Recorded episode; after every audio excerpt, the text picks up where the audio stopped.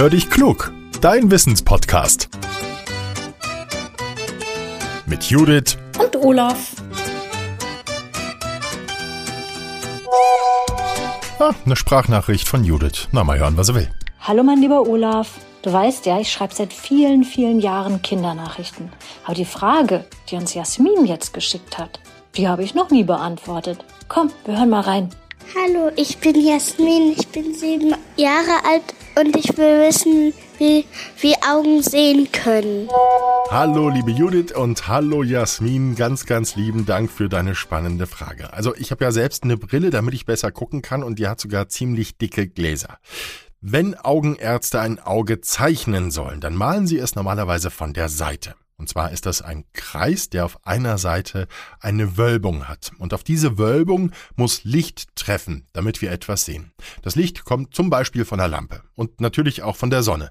Die macht es tagsüber schön hell für uns. Diese Lichtstrahlen der Sonne oder der Lampe, die treffen auf Gegenstände. Zum Beispiel auf eine Vase, auf Blumen oder ein Spielzeug. Die reflektieren das Licht. Sie werfen es also zurück. Und wenn wir auf den Gegenstand gucken, dann können wir genau das wahrnehmen. Die Lichtstrahlen treffen dabei in unserem Auge erstmal auf die Bindehaut und die Hornhaut und gelangen dann zur Pupille. Die Pupille ist das schwarze Loch, das wir in den Augen haben. Der farbige Kreis drumherum, der heißt Iris und die wird auch Regenbogenhaut genannt. Die Pupille, die lässt unterschiedlich viel Licht ins Auge. Wenn es draußen jetzt sehr hell ist, dann macht sich die Pupille ganz klein, damit nicht zu viel Licht reinfällt. Im Dunkeln öffnet sie sich weit. Das sorgt dafür, dass mehr Licht ins Auge kommen kann. Und die Iris, die unterstützt die Pupille dabei, die ist nämlich ein Muskelring.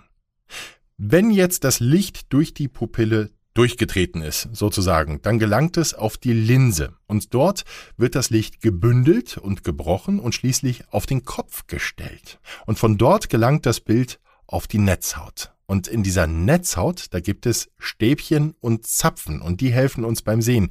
Die Stäbchen, die haben wir zum Hell-Dunkel sehen und die Zapfen zum Farbensehen. Und in der Netzhaut werden alle Informationen über das Gesehene gesammelt. Das wird schließlich an den Sehnerv weitergeleitet und von dort aus gelangen die Informationen zum Gehirn und dort werden sie dann ausgewertet und zu einem richtigen Bild zusammengesetzt. Wir sehen die Sachen also nicht auf dem Kopf stehend. Manche Menschen haben Probleme mit dem Sehen, weil die einzelnen Teile des Auges nicht so arbeiten, wie sie sollten. Sind Menschen kurzsichtig zum Beispiel, so wie ich, dann sehen sie Dinge in der Nähe ganz gut, aber alles, was weit entfernt ist, nehmen sie undeutlich wahr. Und bei Weitsichtigen ist es genau umgekehrt, für die ist es zum Beispiel schwierig, ein Buch zu lesen. Und solche Fehlsichtigkeiten, die lassen sich mit einer Brille ausgleichen.